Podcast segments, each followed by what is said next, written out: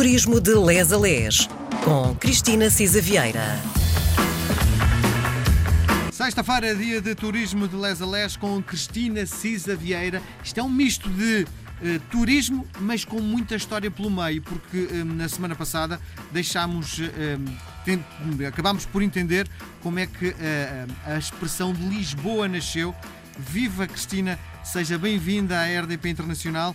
Hoje vamos continuar na senda de conhecer, no fundo, a origem desta cidade, não é? É isso mesmo. Olá, Miguel. Olá a todos. Uma boa sexta-feira, um bom fim de semana que, se, que vem aí.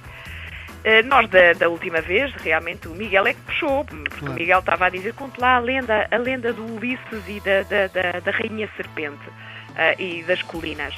Eh, e, portanto, tivemos ali eh, divertir-nos, mas realmente é muito giro, porque, como nós dizíamos, Lisboa foi sempre, sempre, sempre eh, palco de muita, de muita história, muita ocupação, eh, muita passagem, muitos povos. Eu acho que é por isso que também somos tão abertos e cosmopolitas e a gostar de conhecer os outros, não é? Pois, claro. Temos muito sangue, muita mistura. Sim, sim, Ora bem, sim. então, eh, tínhamos terminado de facto com o nome. Eh, a ideia hoje era eh, passar aqui por uma outra figura, eh, estas sim verdadeiramente históricas e não míticas, que são São Vicente eh, e Santo António. Eh, quem é de facto o padroeiro, passar aqui algumas curiosidades sobre Lisboa. E eu já agora tenho aqui um desafio, é que nós falamos sempre, eh, lá está, nas sete colinas de Lisboa e dar um bocadinho de nota de quais é que são as colinas. São mesmo Ora sete, bem. Cristina? Diga? São mesmo sete? São mesmo sete, que parece são mesmo sete. Há de facto aqui sete. Então vamos começar por aí. Há sete colinas. A primeira, a mais eh, enfim, conhecida, é a colina de São Jorge, ou colina do Castelo, onde tem os bairros freguesias do Castelo, da Moraria e ainda parte da Alfama. Sim. Depois temos a colina de São Vicente, eh, lá está o padroeiro, onde enfim está a Alfama. A colina de Santa Ana, ou seja, há eh, já agora das sete colinas, seis santos e uma que tomou o nome de uma igreja. Colina de São Jorge, Colina de São Vicente, Colina de Santa Ana, a do Campo Mártires da Pátria, eh, que também é conhecida pela Colina dos Hospitais, não é? Onde estão As faculdades? hospitais, São José, Capuz, etc., as faculdades, eh, que depois do terremoto de 1755 é que, de facto, eh, muitos dos palácios foram convertidos em hospitais e, enfim, e a precisarem hoje de serem bastante convertidos.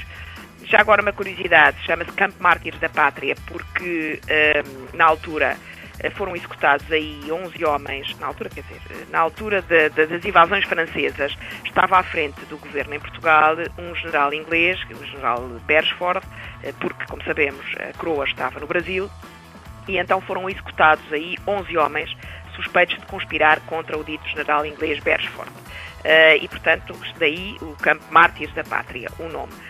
Eh, a quarta colina, a colina de Santo André, é a colina da Graça, que é muito famosa pelos miradouros, eh, também era antigamente conhecida, curiosamente, pela colina dos Bons Ares. E os nobres faziam aí casas de campo, casas apalaçadas, Isto era longe facto, do centro, é. não é? perdão, Era longe do centro, não é? era longe do centro e, portanto, tinha, como se sabia, melhores ares, porque o centro não era exatamente muito saudável. Depois temos a Colina das Chagas, onde está eh, o, onde é o Largo do Carmo, não é? E o convento com o mesmo nome. eh, E esta é que é tal que não tem nome de santo, porque vinha do nome de uma igreja que era a Igreja das Chagas, nesse local.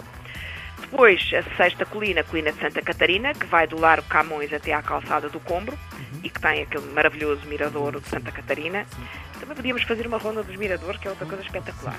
E finalmente, a sétima colina, a colina de São Roque, sétima por esta ordem, não é? Onde está a igreja de São Roque, é toda a área do bairro Alto, que também iremos visitar. E no topo temos aquele espetacular mirador de São Pedro de Alcântara, que tem aquela vista bom, esplendorosa. Sim. E pronto, portanto, daí, só para relembrar as nossas sete colinas. Eh, se ouvirmos a música do Carlos do, do Carmo, não é? Lisboa, Menina e Moça, também podemos chegar lá. Ora bem, porque ele também faz esta descrição das colinas. Eh, o padroeiro da cidade de Lisboa é São Vicente. Eh, esta, há muita gente que pensa que É o padroeiro António. é Santo António. Uh, mas Santo António é de facto, eu diria que há aqui uh, espaço no coração para ambos e é uma dicotomia, porque o Santo António é de facto o o padroeiro mais popular, o casamenteiro, uh, o feriado de Lisboa comemora-se uh, uh, por ser o dia de Santo António, mas o padroeiro efetivo do patriarcado, não é? É São Vicente. A história de São Vicente, aliás, eh, também está representada no- no brasão e bandeira de Lisboa, não é? Porque temos uma nau com dois corvos. A história, de facto, Uh, refere-se a São Vicente, curiosamente é um santo de, de origem aragonesa, portanto espanhol, vá, uh, que viveu exatamente do outro lado da Península Ibérica, no extremo oposto a Lisboa, entre os séculos III e IV, e que, uh, portanto, na altura da ocupação romana, foi martirizado até à morte por se negar a adorar os deuses pagãos. Na altura da invasão muçulmana da Península Ibérica, no século VIII, o corpo de São Vicente foi colocado num barco à deriva do mar para ser poupado Uh, e acabou por dar à, à costa no promontório uh, do Cabo, em Sagres, não é? Daí o promontório de chamar o Cabo de São Vicente, o promontório sacro. Nessa viagem também terão sido corvos que terão acompanhado, já nessa, nessa primeira viagem, uh, no século VIII, o corpo de São Vicente. Depois diz a lenda que o Dom Afonso Henrique, já no século XII, fez a promessa de que recuperaria as ossadas do mártir de São Vicente caso conquistasse uh, Lisboa. De facto, foi conquistada em 1147 uh, e o rei de Portugal ordenou então que as relíquias de São Vicente, que estavam no Algarve, fossem uh, encontradas e, uh, e voltassem uh, e viessem para Lisboa. Atenção que o Algarve na altura ainda estava ocupado por mouros, não é? Não Portanto, Portugal. não foi nada fácil, não é? Sim, e portanto foi preciso esperar por 1173, de 1147 a 1173, para que de facto as relíquias fossem encontradas e transportadas de, de barco para a história. E hum, para Lisboa. E mais uma vez, diz que dois corvos protegeram a nau durante toda a viagem até a chegada a Lisboa e nesse mesmo ano, em 1173, portanto, eh, oficialmente São Vicente tornou-se o padroeiro de Lisboa e a nau com os dois corvos o símbolo. Diga-me só o uma dia coisa. de São Vicente. Deixe-me só fazer uma interrupção, eh, porque eh, já explicou porque é que o corvo é um dos símbolos de Lisboa e queria-lhe fazer outra pergunta, que não sei se a Cristina, com certeza que será, saberá a resposta. Porquê as alfaces? Porquê é que nós somos alfacinhas? Ai, olha, agora é que me apanhou descalça. Eu, eu já soube isso e de repente esqueceu-se. O Miguel no outro dia não ouviu também uma coisa qualquer sobre isso. Sim. Uh, Varreu-se-me. Eu não tenho ideia uh, se a origem do nome é mais por uh, o aldo árabe, se havia outra relação qualquer. Ok. Mas no próximo programa dir-lhe-ei. Muito bem. Que neste momento não me lembro. Muito a não bem. ser que o Miguel se lembre. Sim. Lembra-se? Não, neste momento não, mas eh, já lá vamos. Continu- Pronto, continuando, mas a isso por olhar- acaso é uma curiosidade importante porque também para saber eh, nas outras cidades os nomes típicos. Vamos a- anotar isso. Muito bem. Pronto, portanto, o dia de São Vicente é o dia 22 de janeiro, mas o feriado de Lisboa, como sabemos, é o dia 13 de junho, que é de facto o dia de Santo António. Costuma-se dizer que um é eleito pelo povo, que é o Santo António, que aliás é português e que se discute, depois está em Pádua, como sabe, porque também é conhecido por Santo António de Pádua, onde veio a morrer.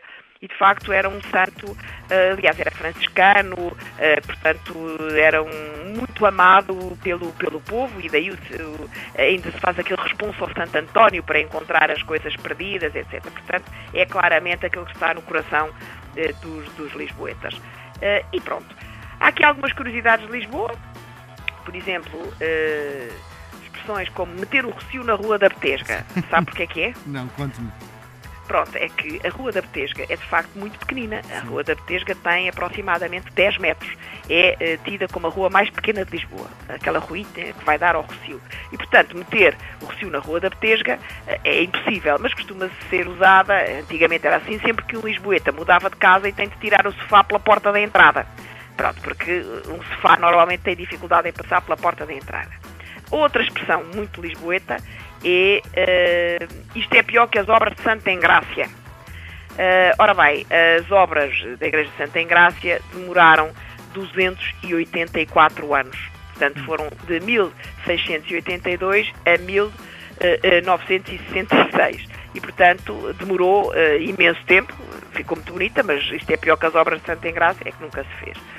Pronto, depois a última é o Castelo de São Jorge, que é de facto, começou por uma fortificação construída pelos muçulmanos, portanto, e ao longo dos tempos foi sendo readaptado, chegou ao século XX em ruínas, ocupado por algumas estruturas eh, militares, e aquilo que vimos é eh, o que foi reconstruído entre 1938 e 1940, portanto, Estado Novo, a partir das eh, fundações da fortale- fortaleza original, e, eh, como sabemos, descobriram-se imensos vestígios históricos. E pronto, eu acho que hoje ficávamos por aqui e acabamos com a história de Lisboa e já vamos ir, ir- depois ir para os bairros, não é? Muito bem, voltamos a conversar na próxima semana. Um beijo grande, Cristina. Até sexta-feira que vem.